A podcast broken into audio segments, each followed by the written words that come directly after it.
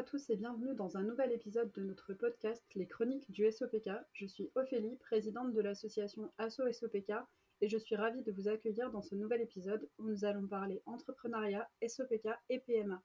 Pour cet épisode, j'ai le plaisir d'accueillir Laura que je vais laisser se présenter. Du coup, bah, bonjour Laura, merci d'avoir accepté de participer à ce podcast. Est-ce que je peux te laisser te présenter s'il te plaît? Bonjour Ophélie, alors moi c'est Laura, j'ai 29 ans, euh, j'ai été diagnostiquée du SOPK, ça va faire 7 ans maintenant. Euh, voilà, je suis chef d'entreprise, j'ai monté mon propre café, euh, voilà, et je suis enceinte.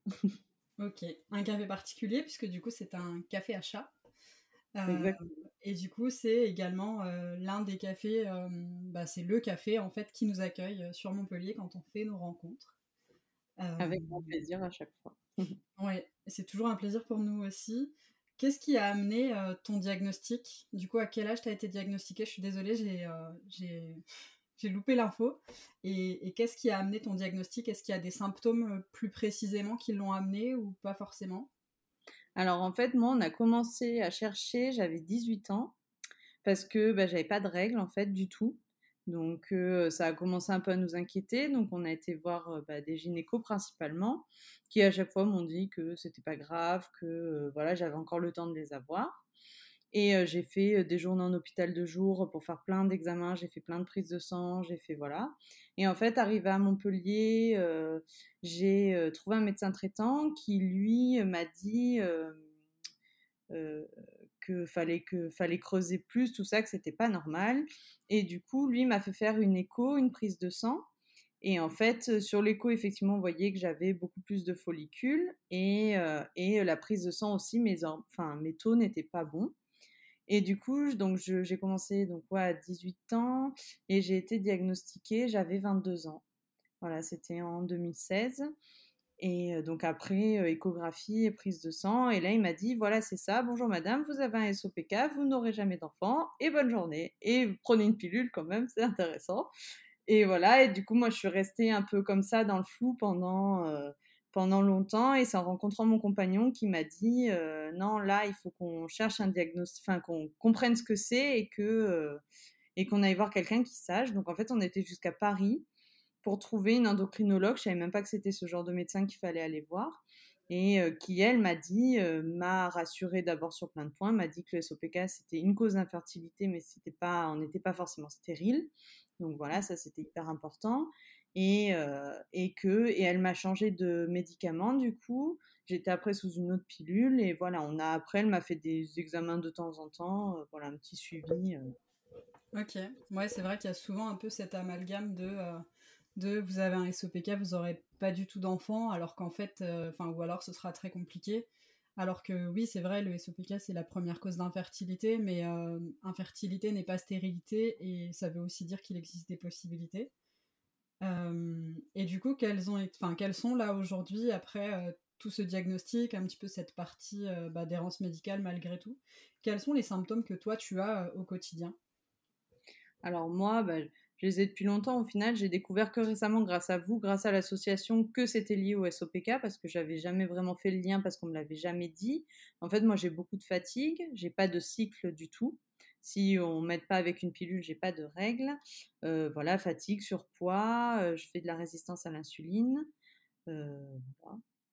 c'est déjà pas mal. C'est déjà un bon package. Hein. si on, on va pas en demander plus. Non et du coup, quels sont, ouais, quels symptômes, toi, te gênent le plus dans, dans ton quotidien ou, voilà. Alors, au quotidien, ah non, et la pilosité aussi, pardon, j'ai oublié la pilosité. Ouais. ouais, la pilosité, ça serait peut-être le point le plus compliqué, le plus complexant pour moi, aujourd'hui encore, parce que j'en ai beaucoup sur le visage et que c'est assez compliqué, même si je l'assume beaucoup plus qu'au début. Mais ça a toujours été un point assez compliqué. Le poids aussi, qui, euh, voilà, malgré tout est compliqué. Puis on nous dit de perdre du poids alors que c'est pas forcément évident. Enfin, voilà. Et, euh, et la fatigue, oui, ça a été un point aussi euh, compliqué, mais comme je savais pas que ça faisait partie du SOPK, je me suis toujours adaptée en fait à ça. Et ça n'a jamais été voilà, vraiment un symptôme hyper lourd. Quoi. Je dirais que c'est la pilosité pour moi le plus complexant aujourd'hui. Bah, puis après, pour te connaître personnellement, t'es pas quelqu'un qui s'écoute toujours. Je pense que tu as toujours fait un peu par-dessus tes symptômes et, que c'est dans ton tempérament, dans ton caractère, et puis c'est tout à ton honneur, hein, mais de, justement aller plus loin que ce que tu pouvais parfois. Et du coup, bah, c'est là ma question qui arrive. Du coup, tu as créé le, Café des Chats, donc à Montpellier. Est-ce que l'entrepreneuriat avec une pathologie chronique est plus compliqué? Est-ce qu'il y a des symptômes qui, dans le quotidien de, de chef d'entreprise, sont plus compliqués? Qu'est-ce qui pourrait être gênant pour toi aujourd'hui dans ton travail, du coup? Le plus gênant, ça a été la fatigue, hein, clairement. Après, je pense que malgré tout, monter une entreprise, c'est fatigant parce que ça demande beaucoup de, de réflexion, de, de, plein de plein de choses au quotidien. Et du coup, effectivement, c'est fatigant. Après, je pense que le SOPK, ça a malgré tout un peu augmenté ça, clairement. Mais après, ça se fait. Mais après, comme tu le dis aussi, moi, j'ai tellement vécu ces symptômes-là sans savoir que c'était dû au SOPK. Moi, ça fait, allez, maximum deux ans depuis que je vous connais que je sais que c'est lié à ça. Donc finalement, comme je m'adaptais avant, pour moi, ça a été qu'une adaptation. Mais effectivement, oui, je ne peux pas cacher que la fatigue, c'est quand même un gros point noir. Mais je ne pense pas que ça empêche de, de monter son projet. Si voilà, si on a de la volonté et de l'envie, je pense qu'on peut le faire. Après, c'est sûr que bah oui, il faut se coucher tôt le soir, mais voilà, c'est c'est possible, je pense. De toute façon, à partir d'un certain âge, on doit se coucher plus tôt. Hein Merci. Mais euh, du coup, pour avoir rencontré bah, ton entourage, ta maman et puis euh, ton compagnon, euh, moi en tout cas, l'impression que j'ai, puisque du coup ta maman était venue à la première rencontre de l'association qui a eu lieu à Aix-en-Provence, et t'étais pas là, elle est venue un petit peu pour prendre des informations, pouvoir te les transmettre. On avait été super étonnés puisque lors de cette rencontre, il y avait, il y avait trois mamans, je crois, ou deux, euh, et, on avait été étonnés, on s'attendait vraiment à ce qu'il y ait euh, des femmes, des couples, mais c'est vrai qu'on n'avait pas pensé aux parents spécifiquement, euh, et, c'était hyper cool. Et du coup, ouais, pour avoir rencontré ta maman en tout premier, et puis, et puis ton compagnon, moi, en tout cas, de mon image, ils sont d'un grand soutien pour toi. Est-ce que, en effet, ils ont été d'un grand soutien, ils t'ont accompagné dans ton parcours? Est-ce que c'est plus simple aussi d'avoir un entourage qui est euh, compréhensif euh, et, et, qui t'accompagne dans tout ça? Bien sûr, oui. Ça, je pense que clairement, ça a été une force. Euh, alors ma maman, oui, elle a toujours été d'un grand soutien. Après, elle était souvent perdue parce qu'elle connaissait pas non plus et que voilà, elle m'a soutenue dans les démarches, elle m'a soutenue quand j'ai eu l'info. après, elle m'a pas, enfin, elle savait pas trop comment me soutenir. par contre, mon compagnon, oui, parce qu'il m'a permis de reprendre confiance en moi déjà sur le mmh. poids, sur parce qu'il il m'a accepté comme ça. Et, et, du coup, je lui en ai parlé dès le départ aussi, du fait que je pouvais ne pas avoir d'enfant. Enfin, on en a beaucoup discuté. Et du coup, lui, ça n'a jamais été un frein. En plus, bon, il est dans le milieu médical, donc je pense que ça a aidé aussi parce qu'il a cherché des réponses, il a lu des études, je le sais, dessus. Enfin, mmh. Donc, effectivement, ça a été d'un grand soutien. voilà, même là, sur la PMA, on en parlera après, mais voilà, ça a été mon, mon rock en quelque sorte pour pour tenir tout ça. Et je pense qu'effectivement, c'est beaucoup plus facile d'avoir un entourage qui nous soutient, mais comme pour tout, je pense. Mais au final, oui, ma maman, mon compagnon, même, même les autres, hein, qui savaient pas toujours comment m'aider, mais, mais qui étaient là, qui avaient toujours voilà, une petite phrase, qui se sont intéressés aussi au SOPK. Et quand j'ai commencé à partager des choses de l'association, ils sont aussi intéressés à tout ça. Et c'est vrai que c'était c'est gratif enfin, gratifiant, oui, c'est c'est important, quoi. Ça fait du bien de se sentir soutenu et de savoir que derrière, euh, voilà, on n'est pas toute seule et que même si c'est moi qui gère en soi mes symptômes et qui, mmh. euh, mais il y a de la compréhension derrière aussi. Euh, non, mais de, si je peux être fatiguée, de si je suis de mauvaise humeur parce que les hormones, ça aide aussi pour les humeurs. Enfin, voilà, c'est plus facile, je pense, oui.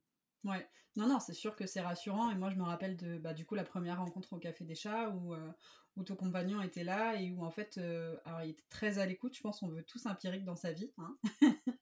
il était très à l'écoute et puis il posait les bonnes questions. Il avait aussi euh, le côté euh, discussion où il, était, où il était là et où il s'intéressait aussi à tous les témoignages des personnes qui étaient là. Et, et moi, pour avoir échangé à plusieurs reprises avec lui, c'est vrai que la bienveillance qu'on sent de sa part, mais aussi l'accompagnement qu'il t'apporte, ouais, et puis bien évidemment ta maman aussi, mais ton entourage en général me paraît me paraissent hyper importants dans ton parcours.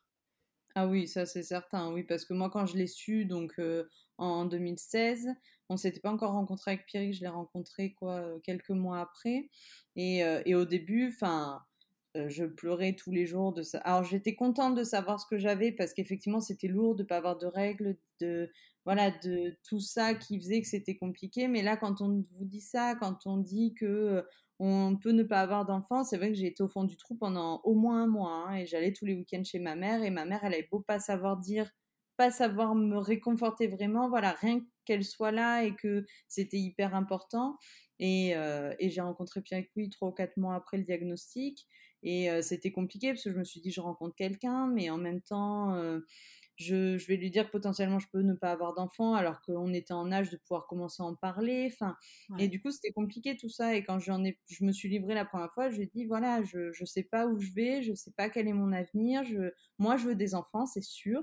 Après, j'étais pas contre l'adoption, j'étais pas contre d'autres formes, enfin d'autres façons d'avoir des enfants, mais c'est vrai que j'avais aussi envie d'en porter un et que voilà, c'était compliqué. Et c'est vrai que là-dessus, tout de suite, il a été hyper euh, bienveillant, comme tu dis. Enfin voilà, il m'a dit pas de souci, mais de toute façon, on va se renseigner. Euh, on peut pas rester sur un diagnostic comme ça. Enfin voilà, et, il a creusé les pistes pour qu'ensuite on aille voir quelqu'un quoi. Et c'est vrai que ça, je pense que si si j'avais rencontré quelqu'un d'autre, ça aurait été différent, c'est certain. C'est vrai que déjà la partie diagnostic, euh, enfin malheureusement le diagnostic que tu as eu c'est le diagnostic fréquent, c'est euh, c'est ce qu'on essaye aussi de faire bouger à l'association, c'est ok vous avez un syndrome des ovaires polykystiques et c'est pas très important, revenez si un jour vous voulez des enfants. Je pense qu'on oublie que le SOPK est euh, bien plus que de l'infertilité et qu'il y a aussi d'autres choses, puis il y a aussi des personnes qui ne veulent pas d'enfants et qui méritent tout autant une prise en charge. mais, mais je te rejoins sur le questionnement de ok, j'ai rencontré quelqu'un et maintenant c'est le moment de, se dire que je ne peux peut-être pas, ou en tout cas pas facilement avoir des enfants.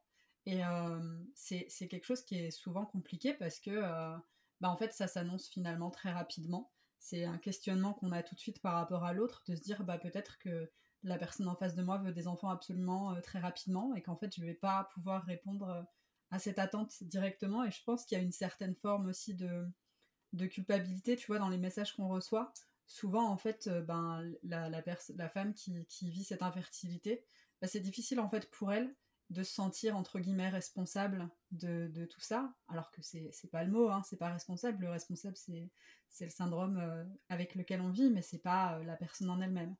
Mais, mais ouais. Ah bah oui, t'as raison là-dessus. Je pense que nous, on se culpabilise parce que je pense que c'est très humain, mais qu'au final, c'est pas notre faute et que si on était mieux pris en charge, c'est sûr que ou, dit différemment. Et d'ailleurs, moi, je l'avais dit à mon médecin, euh, je l'ai revu, euh, bon, longtemps après, parce que du coup, j'ai eu un peu moins confiance.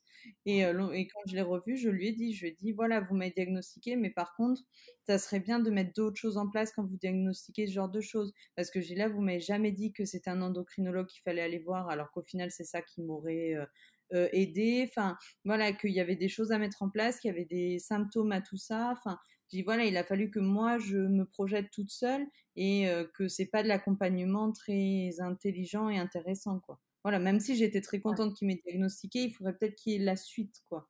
Mais je pense que c'est Corinne, une des personnes qui, qui nous suit beaucoup à l'assaut, qui dit assez souvent qu'on fait partie un peu de ces générations sacrifiées. Et finalement, tu vois, je la rejoins assez là-dedans, puisque moi, quand on a monté l'assaut avec Caro, il existait déjà un peu d'informations sur le SOPK, mais c'était pas encore suffisant, il fallait que ça aille plus loin.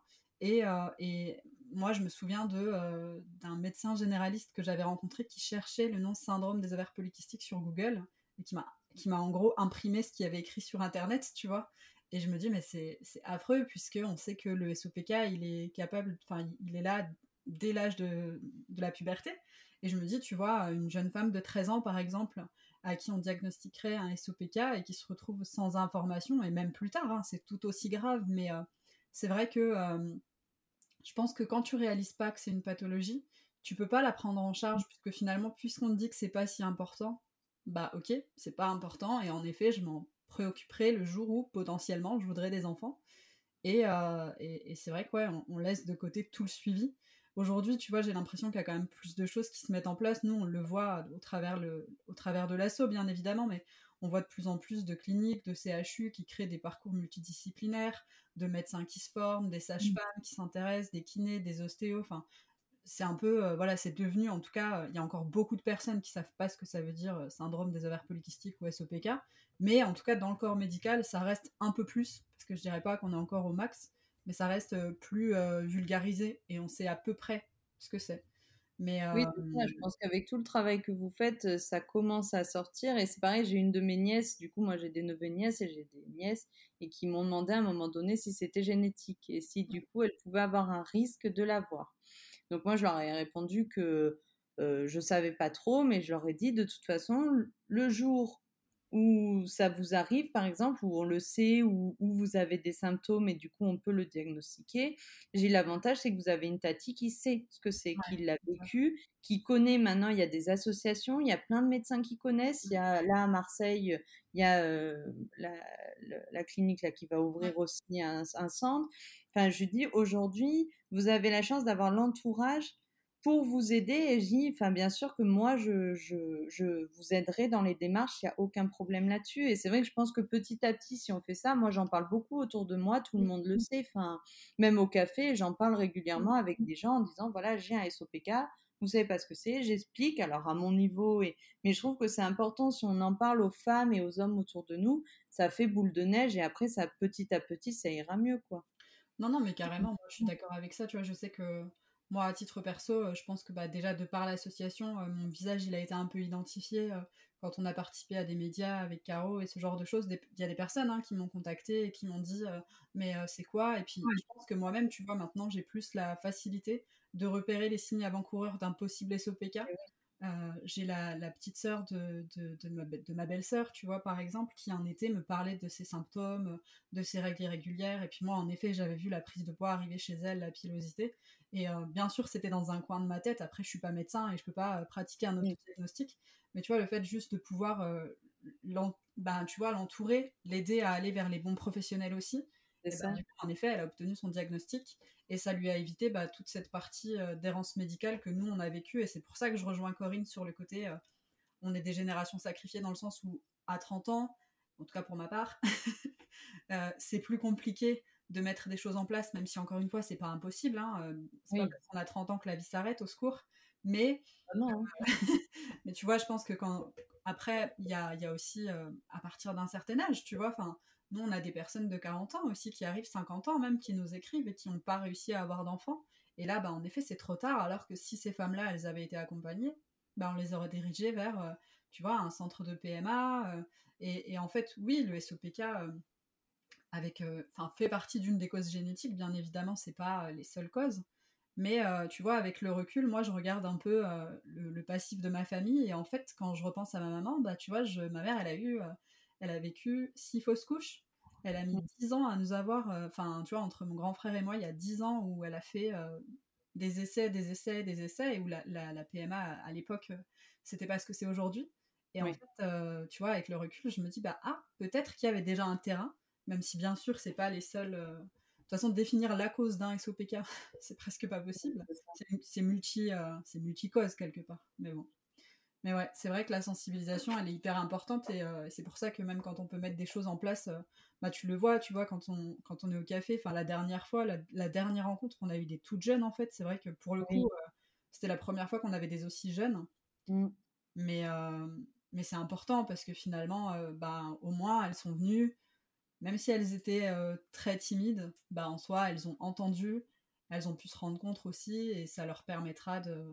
Oui, mais elles étaient perdues comme nous, je pense, si, quand on s'est fait diagnostiquer. Au final, si on avait eu comme ça des femmes en face de nous, on se retrouvait un peu perdus et, ah, euh, et à pas savoir ce qu'on fait là, mais en même temps être bien là parce qu'on sait qu'on a des réponses et que moi je trouve c'est hyper enrichissant ces rencontres parce que ça permet voilà de parler, d'entendre des témoignages, de voir que d'autres femmes le vivent, comment elles le vivent, comment elles mettent en place des choses, euh, mmh. qu'il y a des choses qui sont réalisables alors qu'on pensait pas. Enfin, moi ça m'a, enfin moi je sais que ça m'a donné beaucoup d'espoir quand on a rencontré la dame qui avait eu un enfant. Je me suis dit bon bah finalement voilà je ça peut ça peut arriver, c'est possible. Enfin, voilà, je pense que c'est hyper enrichissant ces rencontres pour ça parce que ça aide vraiment euh, chacune, même celles qui sont déjà diagnostiquées et qui vivent avec au quotidien, ça nous aide aussi quand même, je pense. Euh, et là, oui, ces petites jeunes, c'était encore pire parce que là, elles étaient au début du diagnostic. Quoi. Bah, tu, tu, vois, je lis un livre pour l'assaut qui s'appelle euh, qui s'appelle Mieux vivre avec. Euh, alors attends, pas dire de bêtises, Mieux vivre avec une maladie chronique ou quelque chose dans le genre. J'ai plus le titre exact en tête. Mais euh, tu vois, je lisais dans les premiers chapitres qu'il y a la phase d'acceptation, etc. Et en fait, je me faisais la réflexion que bah, finalement, moi, pour avoir eu à peu près un diagnostic similaire au tien, bah, en fait, il n'y a pas trop de phase d'acceptation, puisque finalement, il n'y a pas de phase où vraiment on porte le mot de pathologie, où on dit mmh. que ça aura potentiellement des conséquences. Et la phase d'acceptation, elle est plus tard, et, c'est même plutôt du coup une phase, euh, c'est pas de l'acceptation directement, c'est un peu, euh, moi en tout cas, je l'ai vécu comme de la déception et un peu, euh, tu vois, le sentiment d'avoir été complètement abandonné par le corps médical, d'où après bah, mes réticences avec le temps à, consulter un médecin, qui bien évidemment aujourd'hui de par l'assaut, je suis hyper rassurée là-dessus, tu vois, mais c'est vrai qu'à l'époque, c'était plus une phase où bah, j'étais en colère parce que finalement, je me disais on a laissé les symptômes s'installer chez moi, j'ai pris 20 kilos, euh, tous les symptômes sont arrivés avec. Et en fait, euh, peut-être que. Donc, ouais, c'est vrai que même la phase d'acceptation euh, bah, peut pas être là. Et pour, ouais, pour ces toutes jeunes, ben, je pense que c'est ouais, d'autant plus, c'est d'autant plus enrichissant de pouvoir entendre les témoignages de personnes plus âgées qu'elles, même si on n'est pas encore des dinosaures, à se calmer. non, c'est ça. Un jour peut-être, mais pas maintenant. Non, mais même si voilà, on, a, on a l'expérience qui fait que, bien évidemment. Et je pense que ouais, ça aurait été hyper enrichissant pour nous toutes d'ailleurs, hein, d'avoir euh, à l'âge où on a eu nos diagnostics euh, des groupes de parole, et c'est pour ça qu'on les met en place, c'est pour ça qu'on essaye de les multiplier. Et d'ailleurs, merci de nous accueillir. En plus, c'est trop cool avec des petits chats, un petit thé, un petit côté. le top. Comme endroit de parler du SOPK avec des chats, c'est clair, je pense. c'est le meilleur endroit. Et euh, du coup, tu nous disais au début de, bah, de, ta présentation que tu attendais un bébé. du coup, est-ce que tu es passé par un parcours PMA Et si oui, comment ça s'est passé un petit peu? Est-ce que tu as envie de nous partager ça? Oh bah oui, oui, oui, maintenant que ça a fonctionné, ça aurait été peut-être plus compliqué si ça n'avait pas encore marché, mais non, oui, bah on a, en fait, j'ai arrêté la pilule début janvier 2020. Oh oui, on est en quelle année? 2023 Oui, c'est ça, 2020. Et, euh, et, en fait, on a commencé un peu comme ça en se disant on verra bien, et puis voilà. Et en fait, euh, quelques mois après, enfin, trois mois après, je crois, j'ai vu le premier gynéco qu'on m'avait recommandé, qui effectivement connaissait le SOPK, qui m'a dit ok, on va prendre en charge. Il n'y a pas de souci, je connais. Moi, j'ai déjà eu plein de femmes avec un SOPK qui ont eu des enfants, pas de stress, voilà. Donc, bon, ok. Donc on est parti d'abord sous booster, euh, sous booster d'hormones, mais euh, juste euh, médicamenteux. Donc on a commencé comme ça.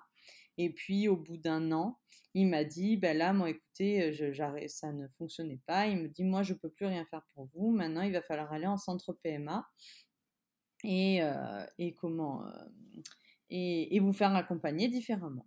Donc bon, gros coup dur parce que j'avais pas envie d'arriver jusque là. Ça a été voilà, c'était compliqué. Puis j'ai dit, bon, bah, de toute façon, mon but, c'est d'avoir un enfant, donc on ira jusqu'où il faut pour avoir un enfant.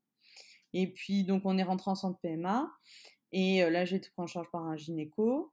Et du coup, là, qui m'a dit, bah, on va commencer, voilà, tout le protocole des piqûres. On a commencé doucement avec pas beaucoup d'hormones, puis petit à petit. Et j'ai la chance, malgré tout, d'avoir en trois mois, de tomber enceinte au bout du troisième mois.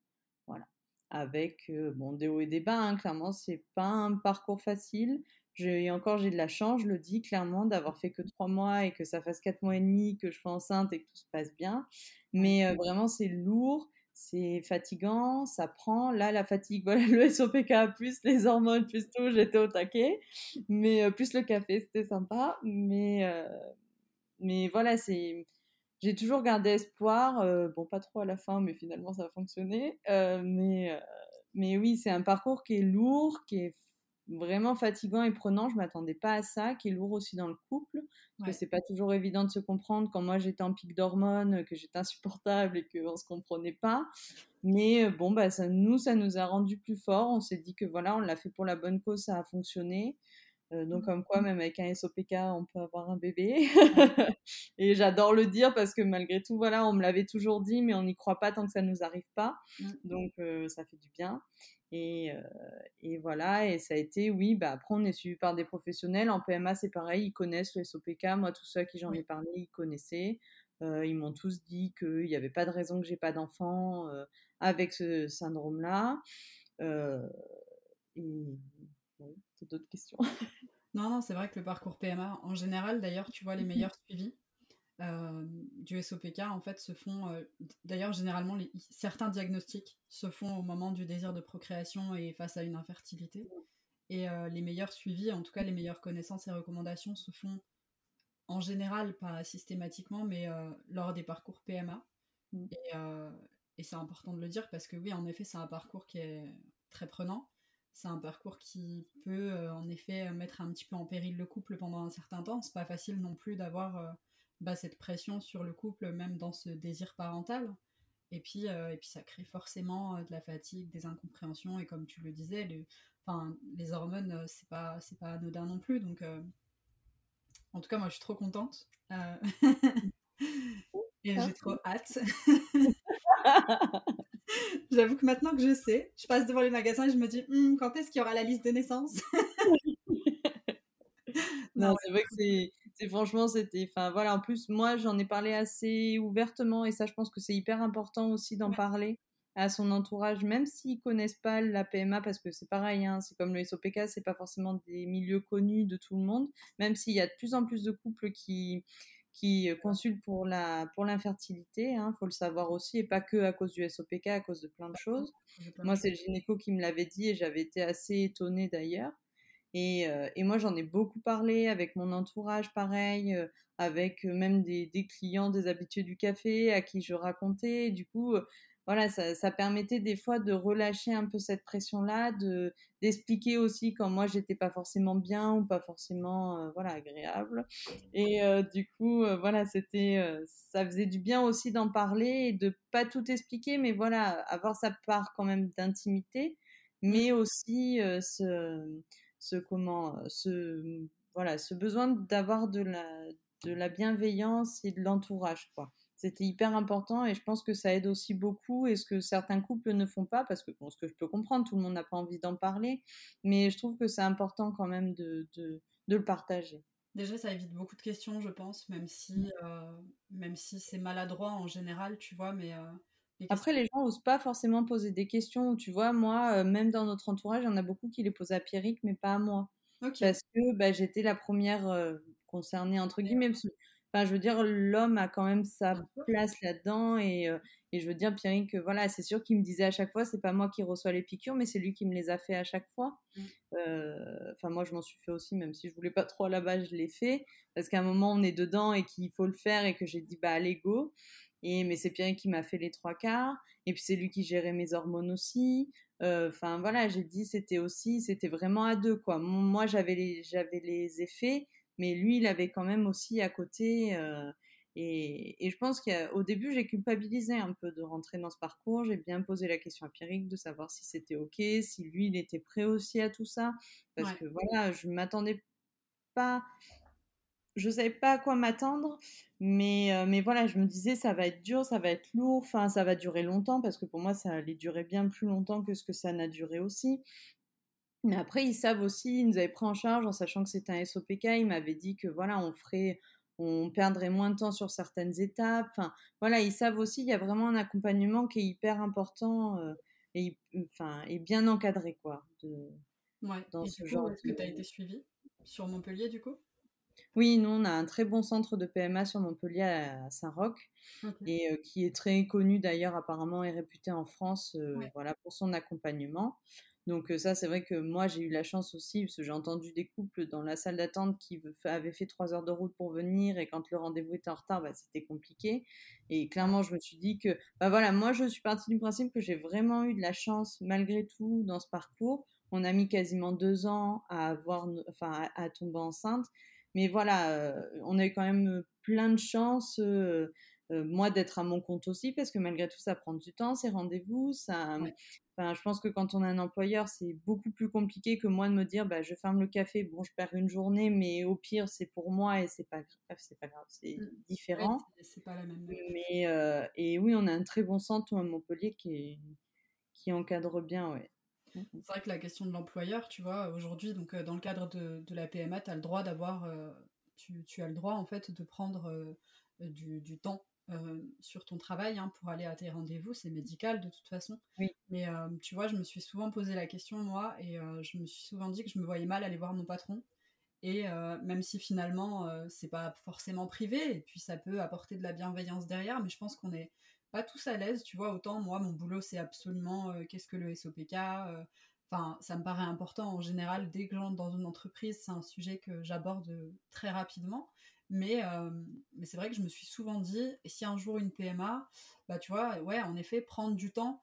En fait, un employeur, il se dit peut-être que, ok, bah, elle va prendre un petit rendez-vous par-ci par-là, mais en fait, la PMA, euh, souvent, ça demande beaucoup plus de temps, et puis bah, selon le temps, euh, selon la durée, tu vois, de ton parcours, parce qu'on peut pas dire si ça va durer trois mois, six mois, un an, et donc ça veut potentiellement dire que pendant un an, peut-être, tu vas devoir t'absenter, pas de manière régulière, mais de manière ben, bah, de manière à assurer tes rendez-vous au centre de PMA et puis, et puis même d'autres rendez-vous.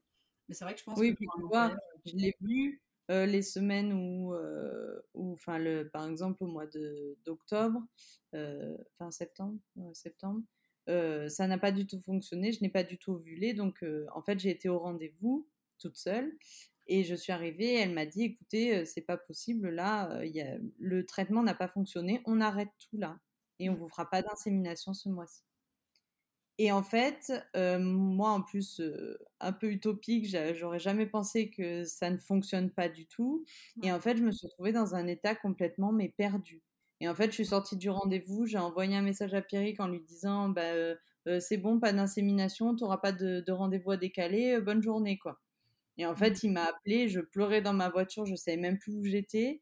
Et je lui dis, et il me dit, mais qu'est-ce que tu fais? Je dis, ben, je suis censée aller faire des courses, puis aller au café. Il me dit, non, non, mais là, il me dit, il me dit mais t'es où? Je dis, je sais pas, j'ai pris la voiture, c'est même pas très conscient.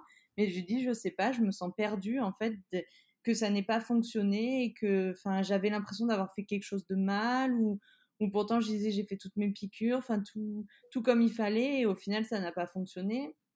Et ben là, tu vois, voilà, j'ai dit, j'ai pris la décision, bah, je ferme le café aujourd'hui parce que j'étais incapable d'ouvrir et de, et de sourire aux gens alors que je n'avais qu'une envie, c'était de pleurer dans mon lit. Quoi. Enfin, voilà, c'est, c'est gros, mais c'est vrai que c'est là où je dis que j'ai de la chance, c'est que, voilà, d'un côté, je me suis dit, bah, aujourd'hui, ça va pas du tout.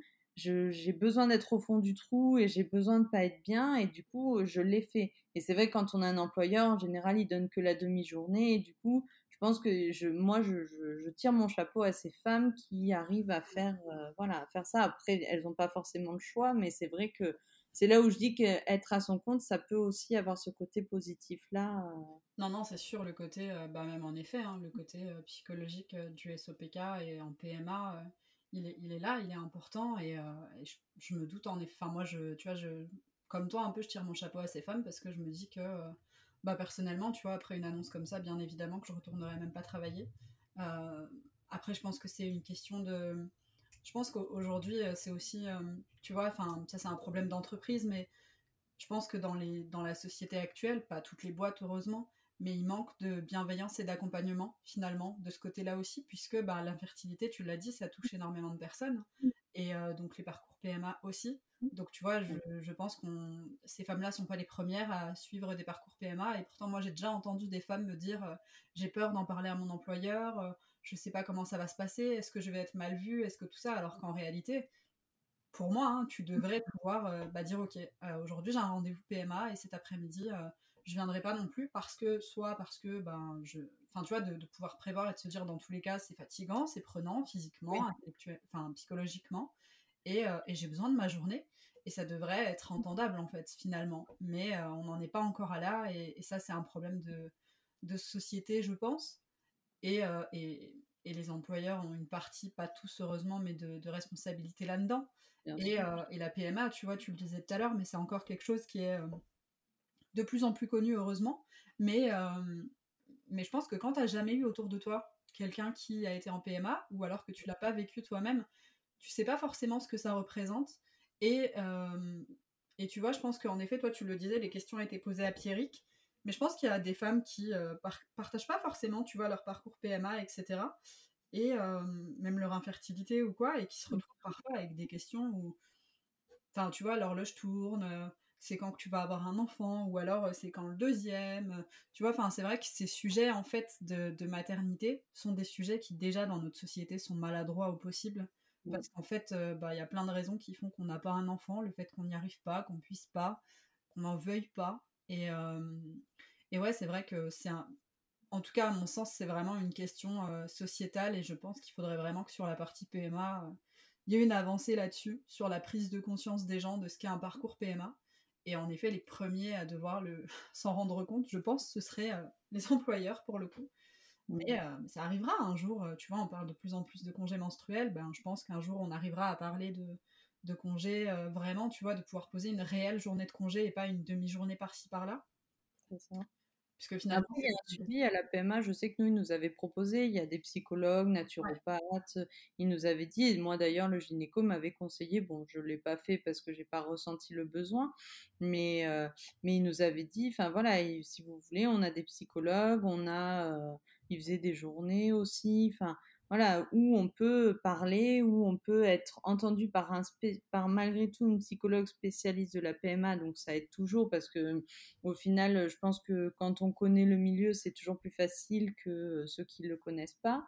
Après, euh, euh, après, oui, comme tu disais tout à l'heure, il y a plein de femmes qui ne veulent pas en parler parce que c'est compliqué, et ce que j'entends complètement, hein, parce que moi j'en ai parlé parce que c'est mon caractère, mais, euh, j'en connais d'autres qui n'en ont pas parlé, et pour qui des fois l'entourage c'était compliqué parce que justement ils ne comprenaient pas les phases, ils ne comprenaient pas, et comme c'est pas très connu, euh, et que en plus chaque parcours est différent, hein, parce que moi j'ai fait telle chose, mais il y a sûrement d'autres femmes qui ont fait d'autres choses, et enfin voilà, pour avoir lu d'autres témoignages, euh, finalement, vu que c'est chaque femme est différente, chaque parcours est différent, et du coup, ça, ça crée aussi euh, une complexité, et des fois, les gens ont du mal à comprendre, du coup, euh, le parcours et ce qui peut se passer, quoi, c'est sûr. Non, non, c'est clair, oui, en effet, chaque parcours est hyper différent, et, et, et c'est pas, c'est pas la même compréhension, et c'est pour ça qu'on en revient toujours à la même chose, mais la sensibilisation, enfin, moi, je me rappelle d'une soirée où il y avait que des mecs à cette soirée et deux filles. Et en fait, euh, je sais plus pourquoi, euh, c'était mes voisins colocs qui organisaient une soirée. Et on en est venu à parler euh, genre bah, règles et tout ça. Et vraiment, je sais même plus d'où sort la conversation. Et donc moi, en fait, naturellement, tu sais, moi je suis un peu comme toi, nature peinture. Et moi, je dis pas, moi, j'ai pas des règles régulières. et on parle de maternité et tout ça. Et en effet, bah, je crois que tous les, tous les garçons qui étaient présents étaient hyper bienveillants et m'ont posé énormément de questions, plus sur le SOPK que l'infertilité, tu vois. Mais, euh, mais je pense que ça passe que par euh, de l'éducation, finalement, un petit peu. Oui, c'est ça. Parce que, euh, bah pareil, tu vois, quand on a été avec l'ASSO faire un atelier dans un lycée cette année, l'avantage qu'on avait, c'est que c'était des élèves qui s'inscrivaient. par classe, donc qui choisissaient un peu les conférences auxquelles ils allaient participer. Donc nous, on a eu plusieurs classes et dans les élèves qu'on avait, c'était forcément des élèves qui étaient un minimum sensibilisé, mais il y avait aussi le reste de la classe. Donc pour le coup, euh, tu vois, les garçons qui étaient peut-être un petit peu mal à l'aise, puisqu'on le sentait un petit peu. Mais il y avait ce côté où vraiment tout le monde n'était pas là par choix vraiment, mais en tout cas, le message était, tu vois, le message a été important et passé. Et je me dis que au final, ben, c'est vrai que c'est presque dès cet âge-là qu'il faut commencer à, communiquer sur, euh, sur les maladies féminines, masculines, l'infertilité. Ça touche pas que les femmes d'ailleurs. Hein mais euh, tu vois, sur euh, ce que c'est, sur, euh, sur, sur l'éducation à la sexualité et à la santé en général, quoi. Mais ouais, on en revient toujours au même, la sensibilisation plus plus. c'est important. Ouais, c'est clair. Bon, bah en tout cas, merci. Moi, j'y crois. ouais, non, non, mais bien sûr, on y croit. Mais ouais, merci de nous avoir partagé tout ça. Et bah, puis, et puis bah, de toute façon, on a hâte d'avoir de tes nouvelles. De toute façon, je mettrai ton compte, euh, le compte du café et le compte Instagram pour que tu puisses, euh, pour que les gens puissent suivre tes aventures. de bientôt jeune maman. Ah oui, c'est ça. Et euh, voilà, bah écoute, je te remercie et puis je te souhaite une bonne soirée. Oui, bonne soirée.